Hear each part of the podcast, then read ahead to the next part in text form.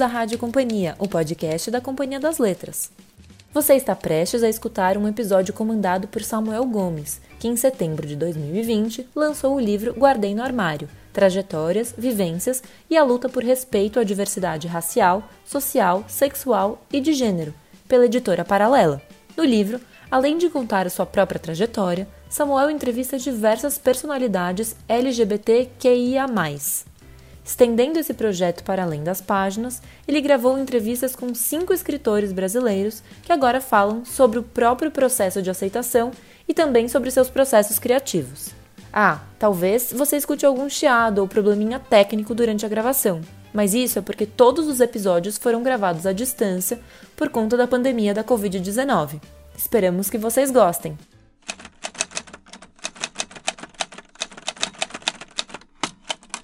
Olá, você está ouvindo o Guardiã Armário Podcast. Eu sou Samuel Gomes, mas pode me chamar de Samuca. Compartilhe em várias redes a minha trajetória enquanto homem negro, gay, periférico e ex-evangélico. Em 2015, criei um canal no YouTube onde também abordo temas como saúde mental, entretenimento, mercado de trabalho, música e entrevistas especialistas. No quadro principal do canal, converso com pessoas LGBTQIA+, que abriram seus armários e compartilharam suas trajetórias para fora deles. O canal e agora também o podcast só existem porque muito antes eu comecei a escrever o livro Guardiã Armário, agora numa nova edição pela Paralela, selo do Grupo Companhia das Letras.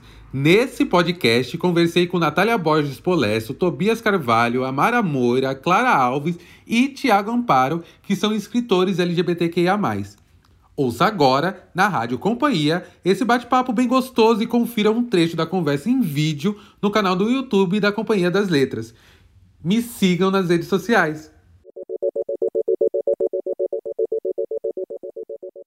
E aí, galera, tudo bom com vocês? Esse é mais um é, quadro aqui comigo, que sou Samuel Gomes, autor do projeto Livre Guardiã Armário, e nós estamos aqui nessa jornada de conhecer o processo de aceitação e saída do armário de alguns autores e autoras aqui, é, e para que a gente possa saber também como que foi é, toda essa sua vivência, tudo que eles passaram e hoje eu estou tendo a honra e o privilégio de falar aqui com o Tobias Carvalho, ele que é um escritor brasileiro nascido em 95 e ele tem um livro chamado As Coisas. Ele nasceu no Rio Grande do Sul. É... E a gente vai conversar um pouquinho aqui sobre a vivência dele enquanto um menino gay no sul do país e como que ele enfrentou todas as questões para daí, por exemplo, produzir um livro que também é, envolve essas questões. Primeiramente, eu gostaria que vocês já consumissem, já fossem atrás do livro do Tobias, do meu livro Guadenermari, que está disponível em todos os lugares. E primeiro eu gostaria de te agradecer por ter aceito essa, esse convite para essa entrevista, Tobias, e gostaria primeiro que também você se apresentasse para a galera, para além de daqui que eu já, já falei para ele. É, eu que agradeço por estar aqui. É, então, é, eu tenho 24 anos, é, eu tenho um livro é, publicado, um livro de contos, que é As Coisas. Tem 25 é, agora, que fez aniversário agora, em outubro, né? Dia é verdade. 3. Faz uma semana que eu fiz aniversário, já estava Parabéns. 24 e 20, Parabéns. Uh, é, então, é isso, assim, eu tô... Eu tenho esse livro publicado, é, é um livro que aborda bastante a a questão, porque, porque os personagens, é, todos, todos os contos têm personagens homossexuais e eles, a maioria, é, enfim, se passa em Porto Alegre e, e, são personagens homens e essa vivência muito uh, pautada nos aplicativos, na tecnologia. E eu acho que também é um livro que fala de sexo de uma maneira bem crua, assim, então é, acho que as pessoas elas respondem a isso, assim, muitas gostando, algumas não gostando tanto, mas, mas assim, foi uma escolha que desde sempre mudou assim o jeito como, como as pessoas receberam o livro e, e, e até acho que pessoalmente como as pessoas me, me veem, assim, acho que para algumas pessoas é um, é um certo choque, mas eu, eu gosto, gosto de ter tomado esse caminho. E eu fico muito interessado, e a gente vai aprofundar muito o assunto dos aplicativos na, no, no, meio, no meio gay, principalmente, que é o que você aborda no seu livro, porque tenho essa vivência, essa experiência também, então acho que a gente vai poder trocar algumas figurinhas até para entender é, esse universo para algumas pessoas que não fazem parte. É, mas primeiro eu quero te conhecer um pouco mais. Eu queria saber é, onde você nasceu, com quem que você morou na infância, se você tem irmãos ou irmãs, conta um pouquinho, mas vamos fazer de um jeito que você me leve para a cena. Então, eu quero estar no lugar onde você cresceu para poder visualizar ele. Eu não conheço o Sul, então vamos lá. vamos lá, então. É, eu nasci em Porto Alegre. Os meus pais, eles são separados desde que eu tenho uns quatro anos, então eu sempre vivi mais com a minha mãe, passando os fins de semana com meu pai. Eu tenho uma irmã que, que é filha de mãe e pai, é mais nova, e outra que é mais velha, que é filha só do meu pai. É, mas, enfim, o meu, a minha casa sempre foi eu, minha irmã e a minha mãe, é, perto do centro de Porto Alegre. Vamos lá, minha, minha avó e minha tia sempre moraram bem pertinho da minha casa, então a gente sempre estava confraternizando em família, assim, a gente tem uma família bem, bem próxima. Eu sou, na verdade, eu acho que o único homem de uma família cheia de mulheres também, então, não sei, eu sempre me senti mais mais próximo de, de meninas e enfim como amizade acho que até hoje até hoje eu tenho poucos amigos homens héteros alguns assim mas mas eu acho que talvez seja um pouco por causa disso também tenho até amigos héteros né, que, né, como é. o pessoal até fala com a gente né tem até amigos gays mas eu acho que é isso também eu dentro da minha construção mesmo eu fui percebendo isso há, há pouco tempo atrás a quantidade de amigos héteros que eu tenho, homens héteros, e a quantidade de amigas heterossexuais que eu tenho, heterocis. E é, é, não é uma coisa de uma escolha só nossa, mas eu acho que acredito até por conta de uma vivência, mas por você ter sido criado mais por, por mulheres e ter também esse seu contato com seu pai nos finais de semana. Teve alguma questão na sua, na sua infância, no colégio ou na sua casa, é, por, por, por essa realidade? Alguém chegou a fazer algum tipo de comentário? É, como é que era a sua relação? Porque ser o único homem dentro de uma família com várias mulheres e também viver uma realidade de, de separação mesmo, né? Que seu pai e sua mãe viveram em casas separadas. Como que foi é, para você a sua visão de toda de, de todo esse começo aí de vida? Eu acho que quando é, tu é uma criança LGBT, tu não, nunca sabe muito bem o que está acontecendo, né? Quando tu começa a se perceber como como LGBT, é óbvio que tu, eu não tinha, eu não sabia o que significava essa sigla, ou nem sabia que eu, que eu era gay naquela época. Mas desde pequeno eu, eu, eu via que eu tinha atração por, por meninos, também não era uma atração sexual, mas era, mas era aquela coisa de, de olhar, assim, né? E, só que ao mesmo tempo, desde pequeno, uh, os adultos ficam, ficam atribuindo casais a, a crianças, né? O, o, menino e a menina que são amigos são sempre namorados, e eu tinha muitos amigos meninos, então, é, para os meus pais, elas eram minhas namoradinhas. Tipo, e... você era o garanhão para eles, né? E existe muito isso é, de sexualizar as nossas infâncias. Por mais que, e, e, aí as pessoas precisam entender, quando elas perguntam, quando você diz, soube que você era, é, era gay, a maioria das pessoas que eu conheço, eles têm uma lembrança muito, muito antiga desse, desse, desse lugar de infância, mas de um lugar puro, que não existe, não é, e é preciso ficar claro para que as pessoas entendam, quando a gente fala sobre isso da nossa infância, é a mesma situação entre vocês, pessoas heterocis, que tem, é, que tem a possibilidade, por exemplo, de nessa brincadeira de, de namoradinho ou namoradinha, dizer que sim ou que não. No nosso caso, não, não existe essa possibilidade, porque quando eu falo, olha a namoradinha, a gente no nosso íntimo sabe que não é esse o nosso objetivo, que não é esse o nosso intuito, atração, desejo ou felicidade. É, e também como as crianças não estão não, não pensando nisso também, né? Isso, isso é muito uma visão que os adultos impõem. É engraçado, porque pensando em retrospectiva, não sei, quando eu me assumi para meus pais, acho que a gente vai entrar nesse assunto, mas, mas eles, eles falavam muito não, que... nem, nem, nem, nem, nem entra ainda nesse assunto, não, calma. Não, é, ainda não, ainda a gente vai... É, daqui a pouco a gente vai voltar para ele, mas tá, a gente tem ali sua infância, que você cresceu com, nesse ambiente com mais mulheres. Você tem uma realidade que é que um país é LGBT-fóbico. Eu queria entender se essa estrutura também era ou é na cidade que você nasceu e cresceu. Por que, que eu faço essa pergunta? Porque se você tem uma lembrança antiga da sua, eh, da sua sexualidade, mesmo sem antes entendê-la, é porque de alguma forma ela se fazia presente na sua vida, seja por algum tipo de olhar ou por algum comentário. Isso aconteceu? É, eu acho que é, Porto Alegre é um lugar que é, é, é complexo nesse sentido, porque o Rio Grande do Sul é um lugar machista, é um lugar homofóbico, é um lugar racista. É, ao mesmo tempo, Porto Alegre, na época que eu cresci, era, era o lugar onde acontecia o Fórum Mundial Social, era um lugar é, muito importante assim para o pensamento progressista. Então, é, é, é, um lugar que vive um pouco essa, essa contradição, sabe? É, eu acho que a minha vivência em relação a isso era muito, claro, uma, eu não, não sei se eu percebia exatamente é, a minha relação com a cidade, assim, mas, mas eu, eu me sentia, eu, eu, eu via esse tipo de socialização no colégio, sabe? Quando me chamavam de, de gayzinho, quando eu era, quando eu era menor, e, e, e quando gay era uma coisa como se fosse uma ofensa, assim, né? Isso aconteceu que... muitas vezes ou foi raro as vezes que aconteceram? E quando aconteciam, você conseguia chegar em casa e falar que aconteceu?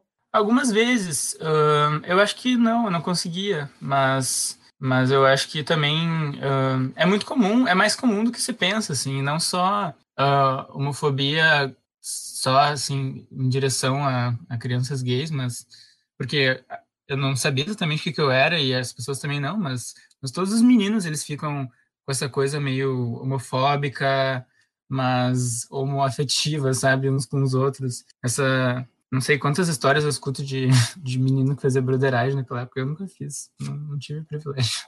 Ó, eu, eu, vou até tirar do mundo aqui só para fazer um adendo. A maioria das pessoas, dos caras gays que eu conheço, eles nunca fizeram broderagem. Isso aí é uma é. coisa muito de, de hétero. E você, hétero, você sabe que é broderagem, então a gente não precisa explicar. Não precisa. Mas o, o, o que eu vejo, e isso se aproxima muito da sua história, é que dentro desse processo, enquanto é, ainda criança, e agora a gente vai passar para adolescência, é que é um processo muito solitário, né? Você percebe que é diferente, mas você não fala ou não verbaliza o que, que é essa diferença. Muitas vezes são as pessoas que estão à sua volta que acabam reparando em coisas que nem você percebe. Então, tipo, é, é ser chamado de gay, ele só é ofensivo a partir do momento que essa pessoa que está sendo chamada de gay, de bichinha, de viadinho, ela nem entende sobre a sua sexualidade e ainda está naquele contexto de xingamento, né? Você também passou por isso e, e como você mesmo disse, em alguns momentos não dava para chegar e contar em casa. Mas quando que esse pensamento e essa ideia de tipo, ah, talvez realmente eu sou diferente dos meus amiguinhos. Quando você começou a se questionar, não digo nem quando que você teve o seu primeiro beijo, mas a se questionar? Um, eu acho que quando começaram a falar sobre. Quando começaram a falar mais sobre os meninos gostarem das meninas, eu acho que até quando começaram a falar mais de sexo, eu comecei a entender o que que, o que, que era cada coisa, assim. Foi ali que, que eu reparei mesmo que, que talvez talvez eu fosse eu fosse diferente e eu naquele momento eu sabia dar um nome para isso, apesar de que eu não eu ainda achava que, sei lá, teria escapatória, que, que eu poderia viver uma vida normal, entre aspas. Por que, que você achava isso? Só, eu só queria que você aprofundasse um pouco mais nisso, porque o que, que te fazia é, sentir que você tinha necessidade de viver uma vida, entre muitas aspas, normal? Era a, a, a sua família, era a religião, era social? O que, que, que, te movia?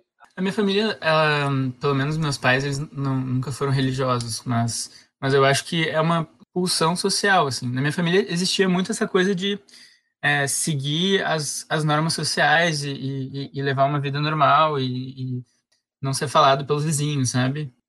E eu achava, quando eu comecei a entender que eu talvez pudesse ser gay, eu pensava que talvez tivesse uma escapatória. Eu não via como uma, é, uma solução ou, ou uma possibilidade eu viver uma vida plena e feliz, que é a vida que eu vivo hoje, sabe? Eu acho que eu demorei um pouco para entender que que os gays têm um lugar na sociedade e que dá para ter uma vida maravilhosa e feliz e, e não se preocupar com. Bom, claro que existe preconceito e que não é uma vida fácil como a dos heterossexuais, mas enfim, né, não vou ficar no armário a vida inteira e eu, depois que, que eu saí foi bem mais fácil, né? Sim, sim. E aí você trouxe uma coisa muito legal de pontuar que dentro desse processo que você estava ainda de se entender, entendendo quem você era, é, é, eu percebo que você tem muito disso, de você ir analisando o que estava acontecendo, entendendo que, o que te fazia de diferente das outras pessoas. Com quantos anos e quem foi a pessoa que você falou pela primeira vez, ah, eu acho que eu gosto de meninos, ou eu tô gostando de tal menino, ou eu tô ficando. É, como que foi esse momento e se você sentiu medo é, antes de falar? Sabe que a primeira pessoa que eu contei na minha vida foi uma menina do meu colégio que não era particularmente minha amiga, assim, não era uma pessoa super próxima, eu tinha amigos bem mais próximos que eu tinha um certo medo de contar. Então ela acabou sendo meio que um teste, assim, foi numa, numa aula de redação, assim, numa aula que ninguém estava prestando muita atenção. Daí eu falei para ela, ah, sabia que eu sou gay. E ela, e ela assim, ah, sério, não sabia não. Uh, ah, legal, que me conta mais. A gente começou a conversar, assim, foi, foi meio que minha primeira experiência de, de falar e foi uma boa experiência, assim, não sei como é que teria sido se tivesse sido uma má experiência. Mas logo depois eu fiquei mais aberto para contar para para as outras pessoas e, e, fui contando meio aos poucos, assim. Eu tive aquela fase... Isso no colegial, né, que você contou. Já, eu já estava na faculdade. Ensino médio, né? É. Tá. E aí no ensino médio você contou para essa que não era tão próxima a você, mas que te deu uma segurança até para você contar para as próximas pessoas. E você me disse uma coisa que muitos LGBTs também passam. Eu mesmo, a primeira pessoa que eu contei hoje eu não tenho mais nem contato porque foi online. Foi uma pessoa que encontrei num grupo ou numa sala de bate-papo que também passava pela mesma situação que eu, porque faz a gente pensar, enquanto é, LGBTs dentro do armário, que aquilo que a gente está vivendo só a gente está passando, porque a gente não tem outros referenciais positivos. Qual que eram os seus referenciais de homens gays na sua adolescência, no começo da sua vida adulta? Não sei se eu tinha. É Tô tentando pensar, assim. Eu lembro de, de consumir, por exemplo, TV ou filmes e ficar muito emocionado quando eu via é, pessoas LGBT, porque eu pensava, nossa, alguém que, que talvez seja como eu, assim. Eu, eu lembro de, não sei, ver no Caso de Família, por exemplo, um, um episódio que tinha que tinha pessoas LGBT, eu não me lembro qual que era exatamente o tema, assim, mas, mas daí, não, é, não sei, alguém, a minha mãe, É um dos lugares que eles levam LGBT lá, que é maravilhoso para quem tá dentro do armário, mas a gente sabe que eles levam vários lá, né? Ah, é que hoje eles levam. Hoje tem um milhão de, de programas sobre isso, né? Mas na, naquela época não era muito comum. E não sei, pra gente é sempre. É sempre importante ver, né? A gente sabe como, como essa questão da representatividade importar é um negócio que não é uma brincadeira. As pessoas não terem, não terem uh, um referencial faz muita diferença. Não sei se chegou a ver aquele caso da, da senhora trans que. Como é que é o nome dela? Era Maria Apocalipse, uma coisa assim. Sim, a Maria na Apocalipse. Sim, sim, sim. Ela viu na novela uma, um, um homem trans. Foi o clique que deu para ela pensar: não, mas eu preciso fazer minha transição, não é tarde demais. Essas coisas fazem diferença, né? Não, exatamente. E a representatividade está também para a nossa saúde mental, porque você passar por tudo isso sem poder dialogar com, com os pares, com os iguais, para que a gente possa se entender, entender como que as nossas histórias se conectam e como que a gente pode é, evoluir através desse conhecimento, é isso que a gente está fazendo aqui. Essa troca que a gente tem aqui com você, conhecendo um pouco da sua história, vai trazer mais para perto alguns leitores e algumas pessoas que também passam por isso, ou pais e mães, ou educadores, para entender de uma forma mais humanizada as nossas vivências. É, contar para suas amigas foi mais tranquilo, então, né? É, foi bem tranquilo. É, acho que foi mais uma coisa minha, assim, de, de reunir forças para ir lá e fazer isso, porque eu sinto também que tem aquela sensação de, tá, se eu fizer isso, não vai ter volta, sabe? Ficar no armário acaba sendo meio cômodo, porque a gente sempre acha que dá para deixar para depois, mas a gente não se dá conta de como a gente acaba mentindo para se manter no armário, né? Mentindo mesmo, porque a gente não pode contar sobre as coisas que a gente está fazendo, não, não, a gente tem que dar uma mudada em, em quem a gente é para poder estar tá perto das pessoas que a gente gosta sem contar, né? Mas, enfim, foi bem tranquilo.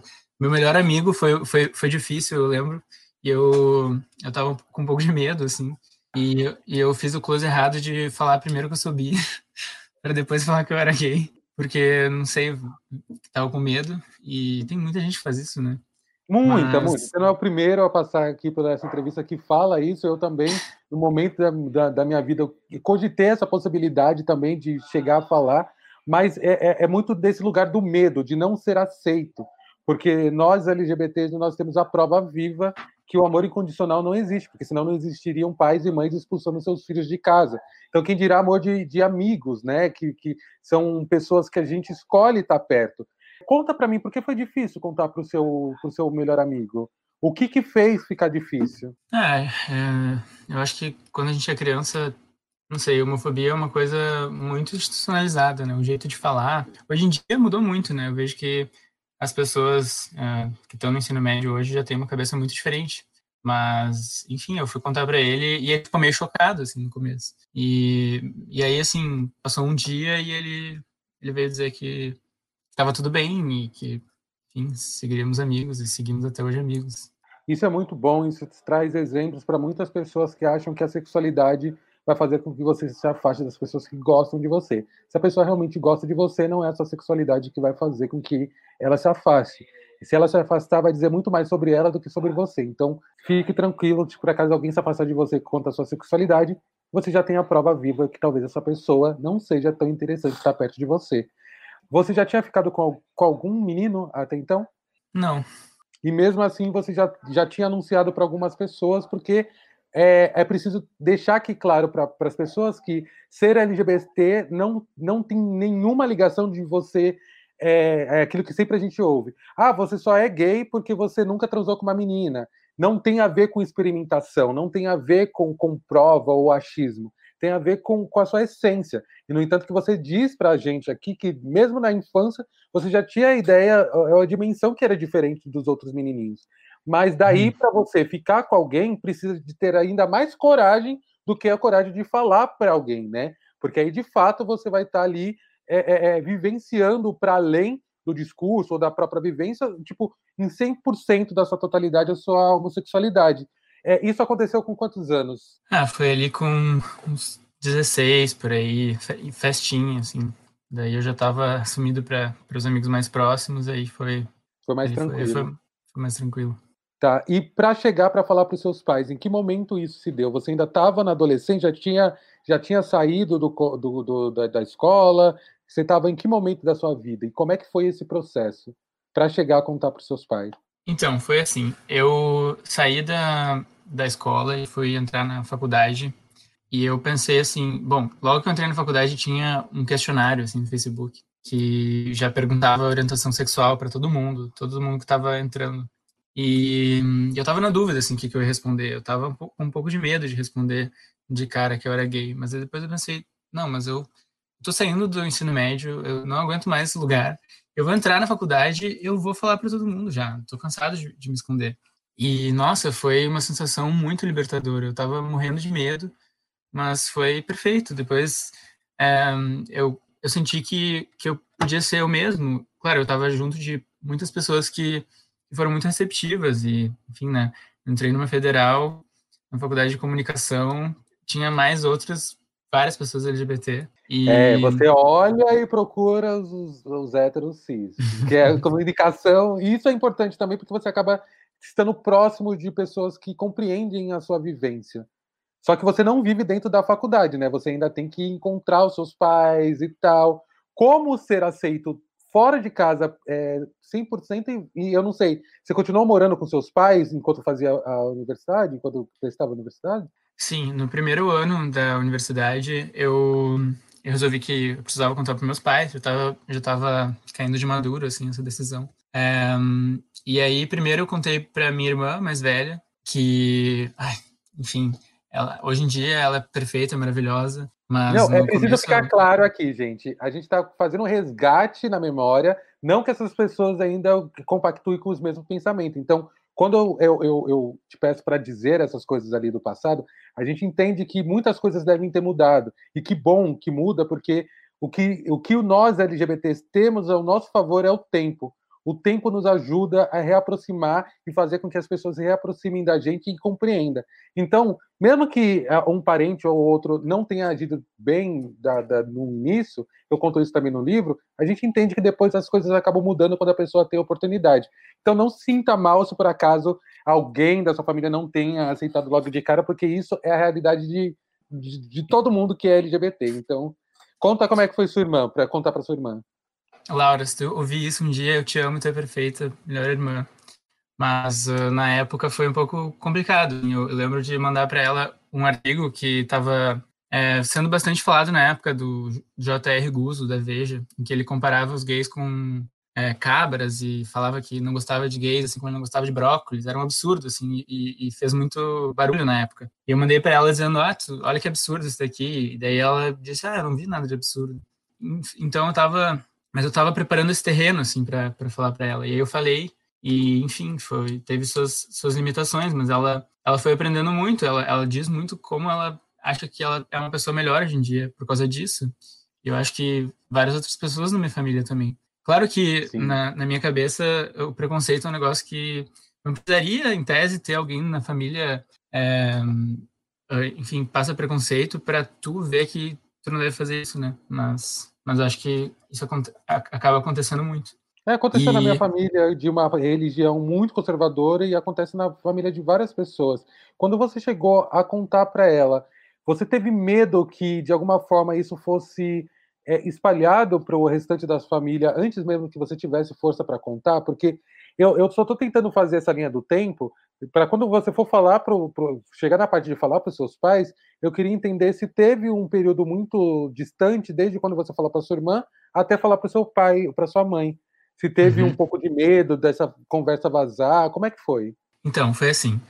É, eu contei uh, mais ou menos em março de 2013, começo do ano, para minha irmã. E aí um dia depois eu contei para minha mãe, porque a minha mãe, ela ela meio que viu que, que eu ia ter uma conversa com a Laura e que era uma coisa importante, assim, uma conversa difícil e tal. Ela meio que ficou sabendo e ela ficou curiosa para saber o que era. Eu pensei, ah, eu vou aproveitar e já vou, vou matar esses dois coelhos com uma cajadada só. Aí eu falei, fiz todo, todo o preâmbulo e falei foi bem difícil também. A minha mãe, ela ficou muito triste. Acho que, não sei, é, eu acho que os pais, eles sempre acabam criando uma visão de como o filho deles é e depois que eles veem que o filho dele, o filho deles pode ser diferente, eles percebem que eles amaram um filho que nunca existiu, assim. E aí, e aí foi complicado por bastante tempo e foi um minha mãe é, também passou por esse processo, assim. Hoje em dia ela minha maior fã e, e, e tá sempre tá postando muito mais coisa de, de orgulho LGBT na timeline do que eu, mas foi um, um caminho longo. Mas eu acho que é, Nossa, todo mundo. Estou muito feliz de você falar da sua mãe hoje em dia, entendendo da, de que lugar que ela saiu, que faz com que outras pessoas tenham esperança que seus familiares também vão mudar, vão entender. Porque eu, eu fiz parte de um, de um uma ONG chamada Projeto Purpurina aqui em São Paulo, que é da Edith Modesto, uma psicóloga, uma educadora, que ela fala que quando os filhos saem do armário, para os pais, são os pais que entram. Porque para a gente chegar e falar para os nossos pais, a gente já sabe quem a gente é. A gente já tem certeza de tudo aquilo que a gente já passou. E muitas vezes os nossos pais fecham o olhar para não ver, mas muitas vezes vê, entende. E tem aquilo, né? Você cria seu filho e sua filha num mundo heterossexual cis, e você não não pensa na, na multiplicidade, na pluralidade que é a sexualidade humana, né? É, eu queria focar um pouco mais dentro dessa conversa, mas não na questão do, da reação da sua mãe, porque a gente entende que é um processo que é dela, né? Que ela precisou ter no tempo dela. Mas eu queria saber de você. Você naquele momento, por mais que você já soubesse sobre a sua sexualidade, é, você acreditou, você, você sentiu seguro para se expressar, você chorou, você se sentiu culpado, porque eu acho que esses sentimentos, mesmo se vêm ou se vão, é, eles são importantes para nos humanizar também, para as pessoas entenderem que não é uma escolha, a única escolha que nós temos é de falar ou não, e nós é, escolhemos falar para ter por perto as pessoas que a gente ama, né? É, eu acho que naquele momento, quando eu falei para minha mãe, eu já estava hum, me preparando há muito tempo, né? Não foi uma decisão totalmente intempestiva, mas claro que teve uma ocasião ali, mas eu já estava há, há, muito tempo uh, estudando como é que eu ia fazer para contar para ela.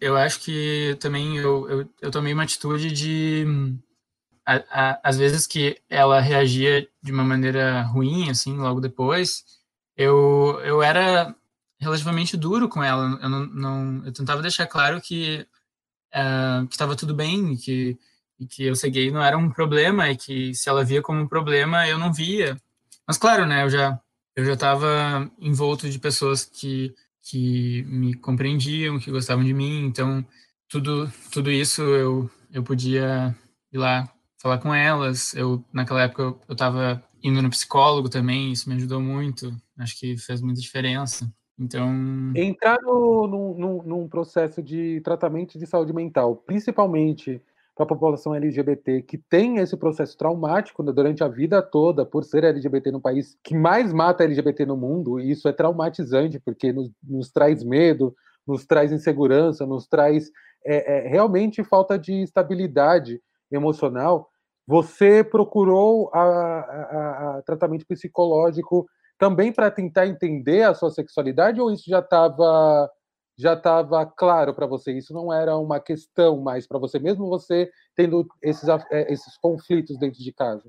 Não, na verdade foi, foram meus pais que incentivaram que eu, que eu fizesse, mas isso foi antes, né? E entrando para ver se eu ia gostar, eu, eu fiquei bastante tempo no psicólogo e essa virou a questão principal, assim. Eu, eu trocava muito com ele também sobre o que, que uh, como é que ia ser quando quando eu me assumisse e, e todos todo esse tipo de coisa, tudo, tudo que veio depois, assim também. Não foi por causa disso, mas mas eu acho que quem não é, é quem não é LGBT não percebe assim quanto quanto isso é uma coisa importante na, nas nossas vidas, não porque a gente quer, uh, e sim porque a vida de, de uma pessoa hétero, cis, para uma pessoa que não é, é, acaba sendo muito determinada por causa disso. A gente é muito privado de muitas coisas por causa disso. A gente gostaria de, de ter uma vida 100% normal, mas a sociedade não deixa, né?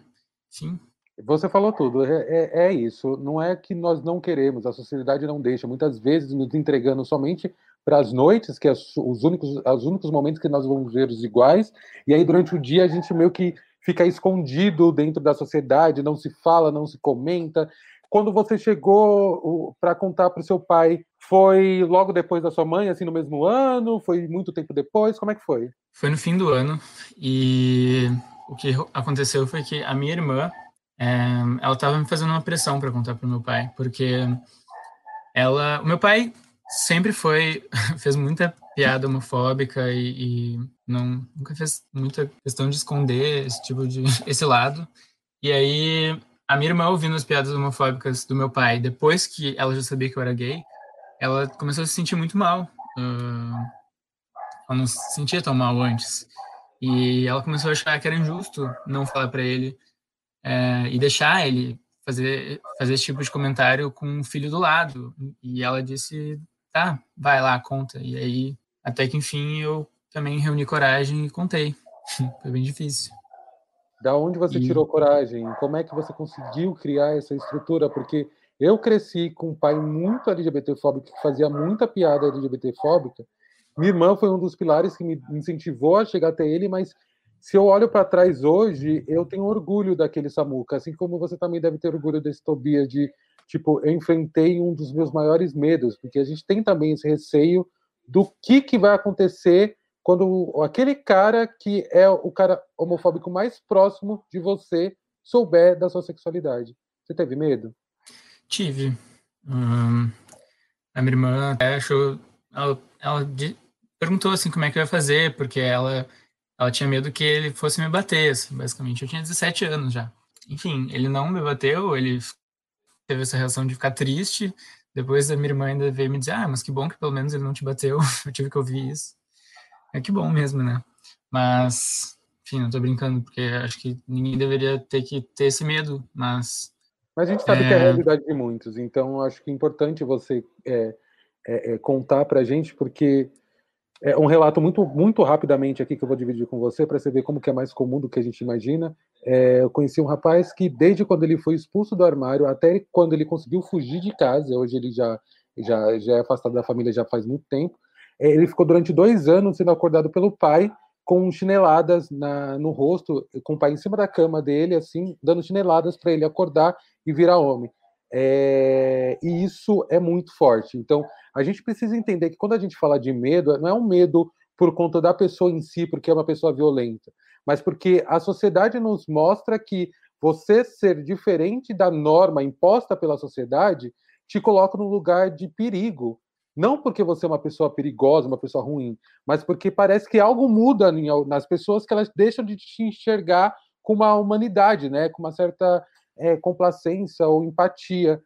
Apesar de toda a dificuldade que você teve, você já deixou claro aqui que hoje a sua relação com a sua família é completamente diferente. E, além do tempo, você acredita que o seu trabalho, o seu projeto e o seu livro é, de alguma forma, potencializou a sua voz dentro da sua família para que eles pudessem tirar do tabu e começassem a tratar com normalidade a questão de sexualidade? Ou antes já vinha acontecendo isso? Sim. É, o meu livro, ele, eu, ele foi publicado em 2018, então eu já tinha falado para os meus pais é, cinco anos antes. Mas foi um processo bem. Uh... O meu livro, na verdade, foi o que me tirou do armário para o mundo inteiro, porque faltava na minha família ainda tinha pessoas que não sabiam. Claro, as pessoas na minha volta que não são da minha família, a maioria sabiam. Eu nunca não, não escondia mais de ninguém. Mas o meu avô, por exemplo, não sabia.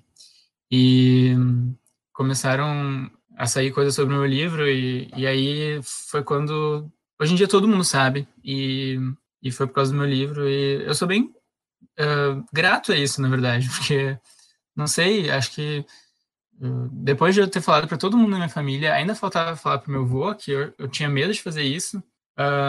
Eu não precisei sair do armário com meu avô, ele, eu meio que fui saído do armário com ele.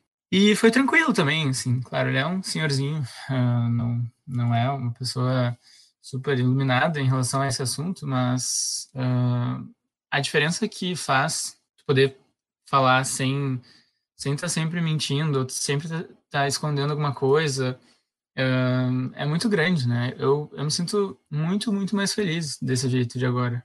Isso é muito importante. Isso é, é de uma força que você vai estar tá dando para outras pessoas é, que que nós, enquanto LGBT, que estamos tendo essa oportunidade de troca, de diálogo, de forma pública, a gente ainda não tem dimensão do quanto que isso está ajudando os nossos mas a gente sabe que tá, porque se a gente tivesse tido essa oportunidade de ver outros iguais, talvez a gente não teria passado por tantas angústias, ou os nossos, que são nossos parentes, não tivessem passado por tantos momentos de, de não saber o que fazer, porque é isso também, ninguém, é, é, essa sociedade, essa, nossos pais, nossos avós, nossos tios, foi criado numa sociedade que realmente é, anulava a existência de pessoas LGBTs. Não que elas não existiam, elas estavam ali, mas elas não estavam presentes ativamente na família, no dia a dia dessas pessoas. E nós que nascemos nessas famílias transformamos isso em algo diário. Tipo, é a pessoa que você sempre conviveu. Tá aqui, homofóbico. Não aconteceu nada na vida dele que faça com que você justifique a sua homofobia em relação a, a ele ou qualquer outra pessoa. Então, acho muito importante esse seu relato, até para a gente entender que não existe uma regra, nenhuma cartilha. Eu sou LGBT, vou dar essa cartilha, a pessoa na hora vai conseguir entender o que é isso. Não, muito pelo contrário. É, a gente até tem que ser, às vezes, professoral e até ser, às vezes, um pouco mais duro, porque eles acabam reproduzindo muito, muita coisa LGBT-fóbica que eles vão aprendendo ao longo da trajetória das vidas deles, né? E aí a gente vai chegar num ponto aqui que é falar um pouco mais sobre o seu livro, é, o livro em si, né? Você disse que ele nasceu cinco anos depois, é, ele foi lançado cinco anos depois de você já ter saído do armário. Só que dentro desse processo, quando que você começou a escrever o livro? Se foi já no ano de lançamento ou se foi antes? E se seu livro tem alguma relação de, de alguma forma com a sua vivência no meio LGBT? Porque é, o meu livro, o Guardião Armário, eu faço um recorte é, de um, em um capítulo que eu falo sobre a minha passagem também pelos aplicativos. E aí eu queria entender é, se você é, foi influenciado de alguma forma, porque a maioria da galera da, da, da que tem a sua idade ou mais nova, é, é os relacionamentos têm se dado através de aplicativo. O meu relacionamento é, foi dado através de, de, aplicativo. Eu conheci meu marido no Instagram. Antes já tinha passado por todos os aplicativos, mas sabe como é, né? Eu acho que você vai, vai entender você vai dizer muito também nos aplicativos, o que, que, se encontra também nos aplicativos, mas eu queria entender de você, como que foi isso para você? É, bom, é, o meu livro, ele eu, eu, fazia oficina, eu fiz oficina de, de escrita criativa por bastante tempo, e aí eu comecei a reparar que os contos que eu escrevia, que eu gostava mais e que eu via que causavam um efeito maior nos meus colegas eram aqueles que falavam mais de personagens LGBT e, e, e falavam desses assuntos. E aí eu comecei a pensar, bom, acho que eu poderia fazer um livro que todos os contos girassem nesse universo, assim.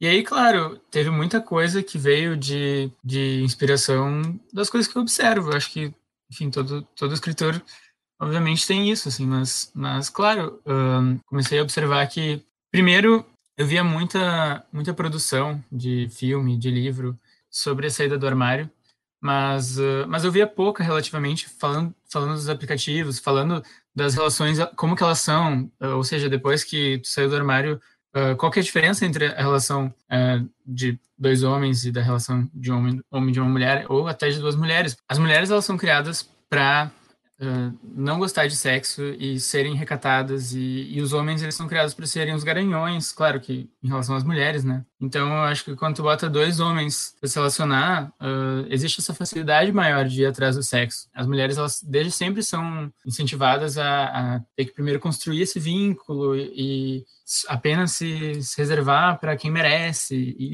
e os homens uh, são incentivados a, a sair pegando todo mundo. Então, eu, eu, reparo que nos aplicativos isso se mostra, assim, né? Nos aplicativos de, de homens gays tem essa facilidade muito grande e essa velocidade para o sexo. E, e acaba que desse jeito, uh, acho que muitos gays reclamam que os vínculos não são construídos, né? Porque tá, tá sempre indo em direção a essa coisa fácil e rápida, instantânea, e depois ela desaparece. E eu acho que esse sentimento, assim, era o que eu, eu queria mostrar, assim, esse, esse, sentimento de vazio. Claro que também não é uma coisa que, eu estou julgando, que eu estou mostrando que é uma coisa ruim, mas, mas eu achava que, que, que na literatura isso tinha que aparecer também. Era, me interessava e eu via ao meu redor, eu também usava os aplicativos, os meus amigos usavam, e, e eu fui construindo, assim, em volta desse, desses relatos.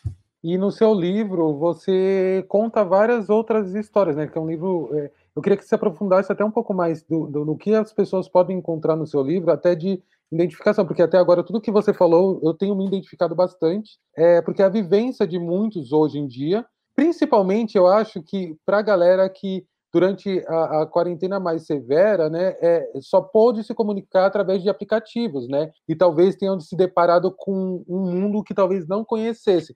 A gente que já tem possibilidade de usar e tal, tem gente que não tinha essa proximidade até a pandemia, porque a pandemia nos afastou. Mas é, o que que, o que que você quis passar né? Qual que foi a sua intenção de escrever o livro da forma como foi escrita e é, qual que era o sentimento que você gostaria de passar naquele momento de escrita? Bom, vamos lá. É, é um livro de contos, às vezes torna um pouco difícil de falar sobre ele, mas assim, eu tentei falar de, de, de várias, várias perspectivas, assim, de, de personagens mais velhos, personagens mais novos, o pai de família, tem ali também, daí tem, tem um conto que fala mais da relação do homossexual com o pai e outro com a mãe, mas uh, tem o menino que se apaixona pelo outro na faculdade, tem o menino que uh, tá gostando do amigo e o amigo começa a se ensinar para ele. Tem bastante dessa coisa do aplicativo, tem do menino que se relaciona com vários caras no mesmo dia. Eu acho que eu queria uh, falar um pouco sobre como que talvez como a nossa geração fala e como como a nossa, como as pessoas se relacionam, como a tecnologia media as relações e, e, e muda o jeito como como a gente se relaciona é, até no cara a cara, assim. Se puder deixar um conselho pro. Imagina que exista um Tobias aí espalhado, ou vários Tobias aí espalhados pelo Brasil, que ainda está nesse processo de aceitação em saída do armário com medo de contar para sua família. O que, que você contaria para esse, esse Tobias ou para essa Tobias? Tá. E eu diria para as pessoas que ainda não se assumiram e que querem fazer isso, para se cercar de pessoas que, que te entendam, que te amam e hum, só fazer. Acho que também essa coisa de sair do armário é um negócio que existe essa, essa pressão, mas uh, as pessoas têm que fazer isso se elas se sentirem seguras, né? Se elas sentirem que elas vão ter chão para cair depois, se elas souberem, elas terem certeza que elas não vão ser expulsas de casa e elas vão ter alguém uh, em quem puder apoiar o ombro, assim. Acho que isso é importante.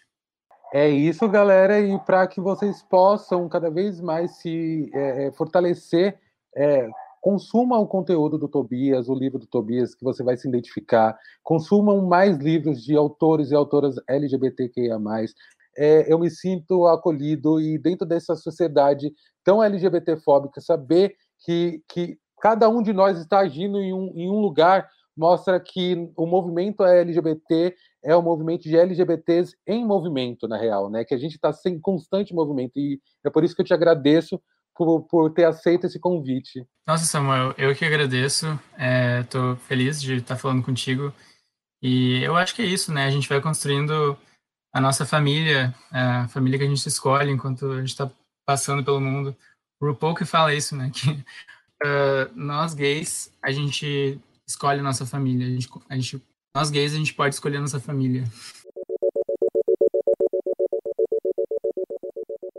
É isso. E se a gente pode escolher nossa família, vamos escolher essas pessoas que nos incentivem, assim como o Tobias, a continuar lutando, sabe? Ter você nessa caminhada, é, lançando o seu livro e tendo o seu livro aí para que todos possam ler um pouco mais sobre a nossa vivência, é um ato de resistência, é um ato de dizer para a sociedade que nós existimos e resistimos. E aí, eu gostaria que você apresentasse ele. Qual que é o nome do seu livro, quando que foi lançado, e aí depois a gente vai puxar aquele papo que a gente começou lá atrás também. Tá bom.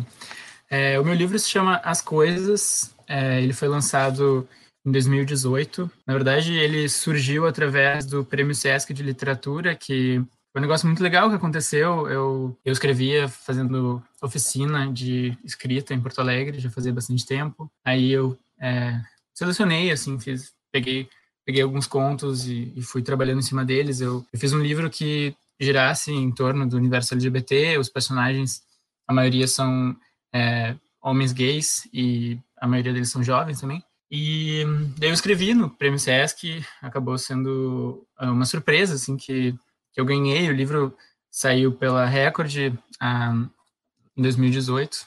Saiu por, em, pela Record em 2018. E você já tinha a ideia, ou a, a dimensão, ou o planejamento, melhor dizendo, em se tornar um escritor ou não? Escritor que eu digo com, com livro lançado, publicado, com com a sua obra estando em, com acesso a todo mundo. É uma, era uma, uma, uma construção que você já vinha é, fazendo desde o começo da sua jornada? Desde que eu era pequeno, eu tinha vontade de, ser escritor. É, eu comecei a escrever ali pelos 17 anos. É, quando comecei a escrever, eu não, nunca imaginava que poderia ser a principal coisa na minha vida. Eu, eu sempre pensei que ser escritor seria uma coisa que aconteceria depois, quando, não sei, fosse me aposentar. E aí, é, a partir de, um determinado momento, eu, eu, pensei, não, eu quero, eu quero publicar.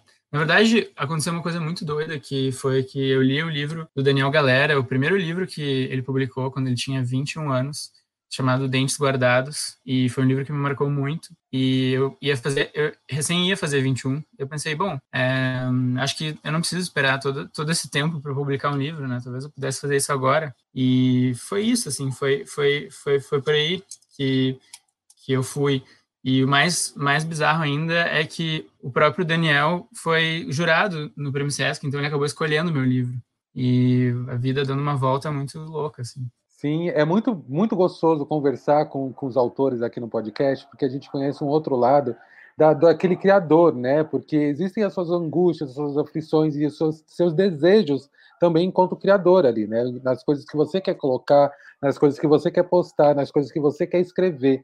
Você lembra, é, porque você fez oficina e tal, é, é, você teve algum, algum, algum momento que você tinha receio de mostrar os seus textos porque é, é, um, é um processo também, né? De você pode até escrever, mas é, de você escrever e compartilhar ele com outras pessoas é uma caminhada que, que, que talvez não seja tão linear. Como que foi esse, isso para você? Eu acho que escrever é difícil e a gente vai melhorando cada vez que a gente escreve. A gente chegar numa oficina e mostrar uh, os teus textos pode ser que não seja uma coisa muito fácil, mas, mas eu fazia de, de uma forma muito é, sem muitas expectativas, talvez. Uhum. É... Tinha pretensão? É, isso, exatamente. Aliás, tu é muito bom hein, Samuel. Tu tá sempre pensando em várias perguntas boas. Ai, uh... amigo, tá tudo vindo agora aqui, ó, mentira. Não, eu, eu gosto muito de ser é, entrevistador. Eu, eu, eu, me coloco muito nesse lugar, porque também esse negócio de representatividade. É, se, você, se a gente for olhar para trás, a gente não via ou não vê até hoje uma quantidade grande de é, entrevistadores negros, né? Negros LGBTs, uhum. então não existe.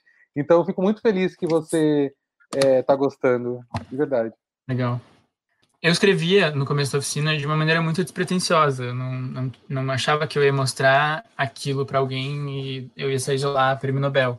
É, e foi, foi esse processo assim muito muito lento de, de ir escrevendo e ir melhorando aos poucos até uh, eu achar que aquilo que eu estava escrevendo era bom e, e, e, até publicar um livro, querer publicar um livro foi outro processo ainda, mas que demorou e, e acho que para todo mundo existe isso de cada vez que tu, que tu escreve, uh, tu vai melhorando. E assim, é, esse processo de escrita, tudo isso que você é, tem dividido com a gente, até lá no, no, no canal, você chegou a mencionar que foi através do seu livro que você acabou saindo do armário para várias outras pessoas dentro da sua família. Então, além de ser um ambiente que você teve que aprender a, a, a, a, lidar, que é você compartilhar o seu texto com outras pessoas, é você de alguma forma compartilhar também publicamente a sua sexualidade, né? Porque de alguma forma o seu livro te tira do armário. Se você não se preparou para estar nesse lugar, assim como muita gente também não se preparou, porque é muito despretensioso, assim como eu também, quando estava ali escrevendo, você também acho que não se preparou, talvez, para a exposição que eh, existiria em relação a você, como autor do livro, sendo um homem gay, está escrevendo um livro sobre a vivência de um, homens gays. Você tinha essa dimensão que, para além do livro, você também se tornaria essa importante pessoa para conversar sobre esses assuntos? É, eu acho que não tinha dimensão disso na época. O que eu tinha, assim, era uma noção de que o livro, uh, ele, ele ia fazer isso comigo. Ele ia deixar claro para as pessoas que eu era gay, pelo interesse que eu tinha em escrever aquelas histórias. Mas, uh, mas o livro fala de sexo de uma maneira bem aberta, né? E e eu acho que as pessoas mais próximas de mim falaram: ah, mas tu tem que ter bastante coragem para publicar isso. Na época eu não, eu não dava muita bola para isso, porque eu achava que, enfim, sexo é uma condição, uma parte da vivência humana bem importante, como várias outras, né? Mas sim, eu acho que existe um, um, uma curiosidade das pessoas em relação a, ao autor, quando o autor se fala desses assuntos, que, que, é, que é, é meio desproporcional. Inclusive, teve uma vez um jornalista que é, queria fazer uma matéria sobre meu livro, e tem um conto no livro que se passa dentro de uma sauna, é sobre esse, esse menino que vai ter uma experiência numa sauna, ele conhece um cara mais velho, e, enfim, altas putarias. E aí o cara, o jornalista, ele veio falar comigo querendo fazer uma matéria em que a gente iria até uma sauna, e ele escreveria a matéria lá. E aí eu fiquei chocado, assim, porque primeiro que a pessoa está misturando o autor com o narrador, e depois que ela está tentando usar dessa, desse assunto para fazer um barulho, assim, né? E eu vejo que, que, que isso acontece, assim. Mas, enfim, acho, acho que...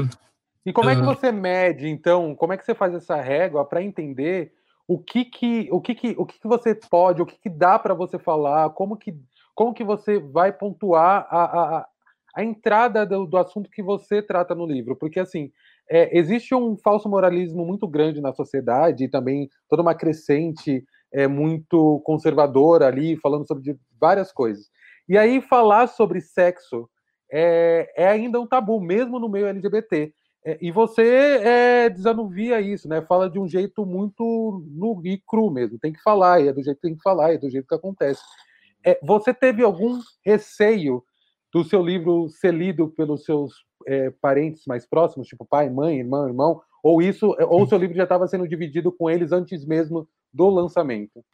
É, já estava sendo dividido com, é, com minha mãe, com a minha avó. Eu tinha algum receio, mas eu já falei de cara assim, ah, esse livro é sobre isso, então vocês já estejam preparadas. A minha mãe, ela adorou o livro, para minha surpresa. A minha avó gostou menos dessas partes um pouco mais uh, picantes, mas, uh, mas gostou. Eu acho que Acho que todo Bom, mundo se sua avó gostou, a gente pode dar para nossas vós também, todo mundo que está aí com vó e vó aí, que está esperando uma leitura legal e que vai inspirar, passem também, porque é isso. Sexo só não faz os assexuais. Por favor, agora está chegando o Natal, se não tem presente para tua avó, as coisas. Aqueles. É isso. Mas eu acho isso muito legal, sabe? A naturalização da nossa existência está em várias mãos os nossos livros, para além da nossa comunidade, que aí independente do assunto, porque quantos livros você já deve ter lido que falam sobre a relação sexual de um casal heterossexual? Quantos filmes a gente vê cenas de sexo heterossexual? Quantas novelas isso é comum? Por que isso tem que ser um tabu ou algo ruim quando tem a ver com a nossa sexualidade só porque nós somos LGBT? Não é para ter e não é para tratar com puritanismo só porque é LGBT ou como sujeira só porque é LGBT, porque não é, né? E, Tobias, é, você estava começando uma história lá que eu vou trazer de novo para cá, porque nela eu vou emendar uma outra pergunta, que é sobre a contar para sua mãe e, e, algo que aconteceu com você lá por volta dos seis, seis anos de idade. É, quando eu fui contar para minha mãe uh, que eu era gay, ela, ela teve uma reação de dizer que uh, ela não esperava e, e, que eu nunca tinha dado indícios. E aí eu recuperei uma história de quando eu, eu tinha seis anos, que eu assistia a novela O Beijo do Vampiro. Não sei se você chegou a ver essa novela, mas me marcou muito. Eu, eu, é, eu acho que eu tinha seis anos e o protagonista da novela era o Kaique Brito, que tinha 13. Então ele era muito mais velho do que eu. Ele era quase um sugar daddy. E, e aí eu achava ele muito bonito, eu era fã dele. E eu, inclusive, eu mandava cartas para ele. Eu mandava cartas pro Kaique Brito. Ele me respondia com fotos autografadas. O Kaique Brito tá aqui na linha, deixa eu chamar ele aqui, ele já pensou? Eu não acredito que a produção pensou em tudo. Produção, Kaique. traz o Kaique. Ai, gente, mas acho que todo mundo tinha uma quedinha pelo Kaique na época. É, hoje em dia passou, mas naquela época era, era forte. E eu cheguei a perguntar para, eu, eu, cheguei a falar para minha mãe que eu achava o Kaique Brito gato. Olha só, criança com seis anos. E a minha mãe disse: Não, meu filho, gato não. Tu pode achar ele legal, mas assim, gato não, não fala mais isso, tá?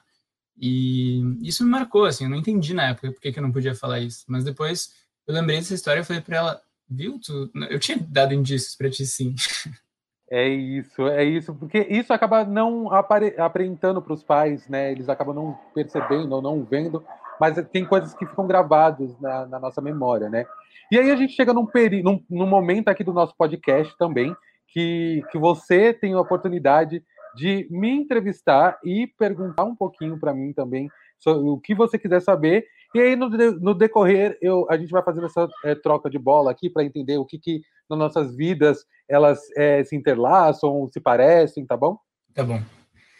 Bom, primeiro eu tinha pensado em te perguntar sobre o teu trabalho. É, eu sei que o Guardião Armário está sendo relançado agora e tu se expressa através de um livro, tu conta toda a tua história, é, mas ao mesmo tempo tu é youtuber e tu tem a tua vida nas redes sociais, tu já escrevia antes nos blogs e foi daí que surgiu o livro.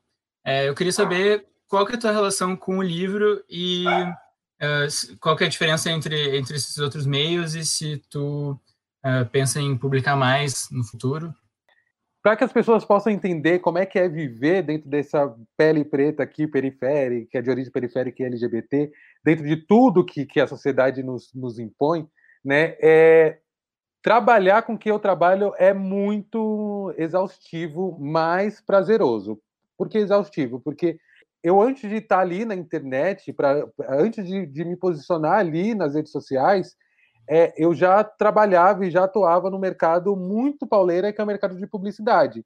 Trabalhando até mais tarde, pegando no freela, trabalhando de final de semana, e mesmo assim arranjava tempo e, e, e motivações para continuar fazendo as coisas e começar a fazer as coisas. Eu lembro que quando eu estava fazendo ainda a versão independente do livro, que é completamente diferente dessa nova, é uma outra narrativa, uma outra história, eu naquela época eu usava os intervalos do, do, do meu trabalho para poder escrever. É, eu quase nunca escrevi em casa. E na época que estava começando a escrever o livro, eu nem me colocava como influenciador, porque não tinha entrado ainda nas redes sociais para trabalhar com ela. Eu estava ali no Instagram, fazendo como todo mundo, postando foto do almoço. Você se lembra daquela época que todo mundo só postava foto de prato de comida, né? Que era o que, que tinha no Instagram. E aí, depois, com, com, com, com o YouTube, é, com todas essas ferramentas, começou a entrar uma galera na internet produzindo conteúdo. Só que até isso chegar, principalmente para a população negra, demorou pelo menos umas, uns seis anos. Não porque a gente não estava consumindo, mas porque o acesso às tecnologias com que, que fizessem que a gente também estivesse nessas plataformas demorou para chegar para a gente por conta do acesso é, econômico também, né? Muitos dos nossos é, do, do, dos meus dos pessoas negras, né? Eles estão num, num lugar que, para produzir alguma coisa que, entre muitas aspas, seria o hobby, é, você tem que garantir o mínimo de pagamento sua, dos seus boletos para que sobrem para que você possa investir em algo que, de alguma forma, é um trabalho, né? Não é um hobby. E o que me fez construir o canal foi que nessa, nessa, nesse meu, nessa minha vontade de escrever o livro, eu entendi que meu livro não era não, e não deveria ser visto como manual de saída do armário ou como a única referência de saída do armário. No entanto, que os primeiros vídeos do canal já foi do quadro Como Sair do Armário, que é esse que, que, que foi o que a gente participou há pouco, mas que nos dois primeiros anos eu não aparecia, eu só entrevistava. E eu vou deixar aqui é, para as pessoas pensarem também o porquê que eu não aparecia. O que me fez não aparecer nos dois primeiros anos foi o racismo é, estrutural. Porque se eu, so, se eu sofri tanto na minha infância por eu ter a pele mais escura, eu tinha medo disso se replicar num, num modo é, é, horrível na internet eu não ter estrutura. Ainda mais por falar de questões de sexualidade. Então, é, eu fazia de tudo para que o material fosse construído de, de, com, uma, com uma delicadeza muito grande, com uma sensibilidade, mas muitas vezes não aparecia. É, e depois de um tempo, eu fui começar a entender a importância de estar nesse lugar enquanto homem negro LGBT, né? enquanto homem negro gay. Então, é, hoje, eu acredito que meio que essa, todas essas redes meio que se, se fundiram, porque para mim é, o blog se comunicou com o livro, que se comunicou com o canal, que se comunica e se comunicou também com as palestras e que está tudo interligado. Então, eu acho que o Guardei no Armário em si, ele foi, ele, ele conseguiu é, é, ter uma vida própria e essa vida que ele teve transformou a minha, sabe? O Guardei no Armário transformou a minha vida, porque eu não planejei é, trabalhar com, é, com tanto afinco e com, com a possibilidade de pagar boletos fazendo o que eu faço hoje com o projeto como um todo. Que legal. E agora vai alcançar muito mais leitores ainda, né? Ai, tomara, Tobias. Azul. É, a outra pergunta que eu tinha pensado era sobre a religião. Eu sei que tu vem de uma família evangélica. Hoje em dia a gente passa por um problema, né, com as religiões evangélicas em relação aos LGBTs, mas também em relação ao machismo. E a gente sabe que e as igrejas é, elas hoje em dia elas funcionam muito como um empreendimento capitalista mais que qualquer coisa, né? Até de uma maneira que às vezes é muito incompatível com a democracia, que a gente não sabe como desmantelar essa essa visão que que é opressora para muitas pessoas. Eu queria saber se tu tem a solução para o Brasil. Mentira.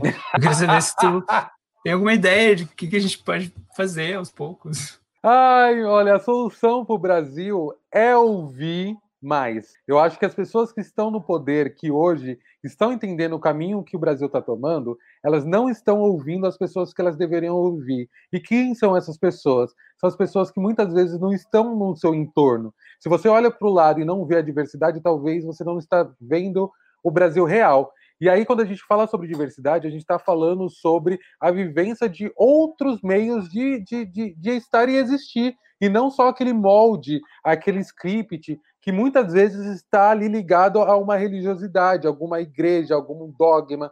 E, e é preciso falar principalmente também com essas pessoas que já vivenciaram essa realidade, tipo eu ou outras pessoas que passaram por, por, por esse momento. Por quê? Porque a gente tem muitas dessas respostas. Eu acho que é, é, é, isso que você fez brincando, mas eu acho que de alguma forma a gente consegue encontrar uma resposta aí. Eu acho que falta também para que nós, como sociedade, a gente discuta também essa é, o que está acontecendo, né? A, a, a, não é não é a fé que está movendo essas pessoas para essas para essas instituições. Se a gente for parar para analisar de forma fria e de forma mais histórica, estrutural, a gente tem ideia de que o que tem levado as pessoas cada vez mais às religiões, às igrejas e terem ficado cada vez mais, mais não, é, não é fascinadas, é é deslumbrada ou cega, não sei, pela sua própria religião, acreditando que todo o restante ou todas as outras pessoas não têm o direito a ser feliz, seja aqui ou qualquer outro plano astral, é, é, é de uma maldade muito grande. E aí eu vou dizer por que, que é maldade, né? Eu, quando ainda frequentava a igreja, tinha a ideia de que somente eu, minha família e todos que frequentavam a igreja estavam salvos para entrar num tal céu na qual era vendido. E isso é muito bizarro, porque eles justificavam o fato de eu, enquanto homem negro, periférico, de uma família negra, periférica, que sofre racismo e, e, e várias questões sociais, eles faziam com que a gente naturalizasse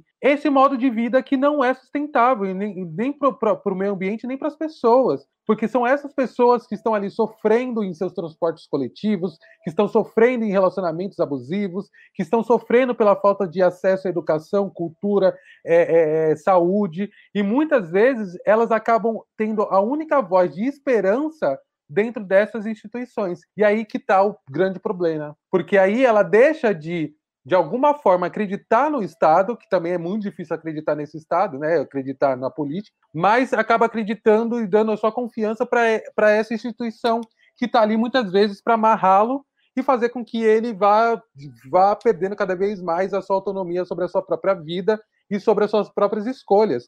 Para você ter uma ideia, eu, para comprar, por exemplo, uma bicicleta, eu tinha que ir para a igreja para pedir permissão, para saber se eu podia ou não. Eu não podia ir para uma praia. É, no último episódio, eu cheguei a comentar que é, a televisão só foi chegar em casa quando eu tinha sete anos, não por falta de condições, porque tinham pessoas que poderiam doar a TV, por exemplo, mas é porque é, não era permitido dentro da igreja. É, meus pais foram para o cinema há oito anos atrás, juntos. Eles nunca tinham ido no cinema. Para você ver o quanto que a igreja acaba nos podando, o quanto que essas religiões acabam nos podando da nossa vivência e tudo a troco de um medo de um tal pecado ou de tal inferno. Então, é, hoje a minha relação com, com, com religião, religiosidade, está muito no, no, no universo do divino e da energia e de entender que, para além do que você entende como certo ou errado na sua religião, você tem que compreender que a sua grama não é a grama do vizinho, então se para você faz todo sentido aquela vivência,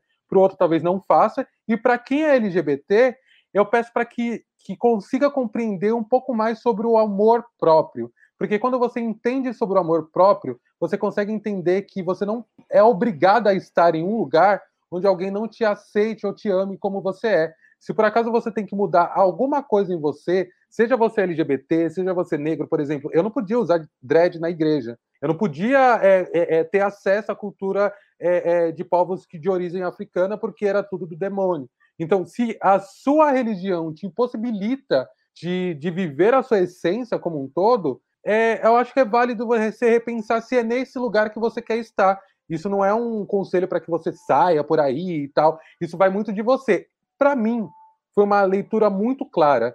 Pensando historicamente sobre o povo preto, eu, se eu continuasse com, com onde eu estava, eu só estaria perpetuando um racismo estrutural que me fazia ir contra tudo aquilo que eu sou. Sim. O João Silveira Trevisan, ele tem uma frase que eu gosto bastante, que ele disse algumas vezes que os LGBTs, o que eles têm a oferecer para a sociedade é o amor e o afeto. E a gente está precisando disso agora. Uh, acho que a gente, a gente realmente tem isso a oferecer. A gente traz essa mensagem em contraponto ao ódio. Então, que bom que a gente está aí para fazer isso, né? É isso. E olha só que, que, que potente isso. As pessoas é, heterossexuais cis geralmente dizem que não dá para você plantar ódio e colher amor. Ao longo da nossa trajetória, nós é, é, é, o tanto de ódio e de ataque e de, de ofensa nós recebemos. Seria para é, é, era para nós termos uma, uma comunidade muito mais raivosa, por assim dizer, né? Mas não, nós transformamos essa raiva em amor, em compreensão. Estamos ensinando uma sociedade doente, porque uma sociedade LGBTfóbica é uma sociedade doente mesmo, né? Porque não entende o outro, não ama o outro. É... e a gente está ensinando com amor. E acho que é por isso que os nossos trabalhos, Tobias, enquanto escritores, ou enquanto influenciadores, ou enquanto professores, é... qualquer área que nós pudermos estar, sendo LGBT, sendo parte de algum tipo de minoria, a gente precisa falar sobre as nossas existências nesses lugares para que outras pessoas venham, se sintam representadas e possam sentir que também ali é o seu lugar. Porque senão a gente continua é, mantendo a narrativa de sofrimento e solidão da população LGBT, né? Sim, total. E, Tobias, eu gostaria muito de saber de você como que foi essa sua experiência de, de, de ser entrevistado por mim, de participar ali do, do, do processo de saída do armário, e agora dessa conversa.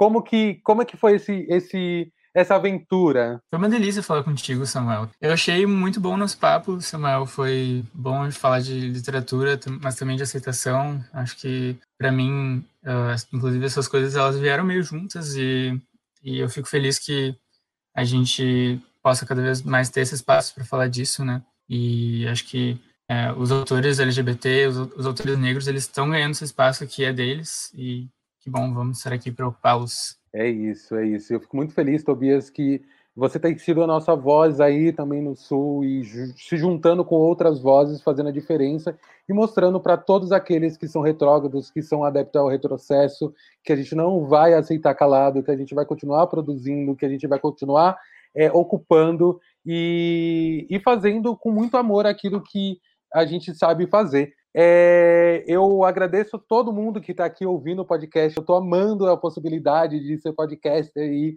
entrevistar aqui alguns autores. Estou é, muito feliz com a sua presença aqui, Tobias. Fala para mim é, as suas redes sociais. É, o meu Instagram é Tobias Carvalho, mas sem as vogais. Então faz a matemática aí, descobre como é que se escreve isso e me segue lá. É isso, e só você ver também nas, na descrição desse podcast que a gente vai colocar também o arroba do Tobias. Vão lá e digam que vocês escutou o podcast, já consumam o trabalho do Tobias, vão atrás do livro é, As Coisas.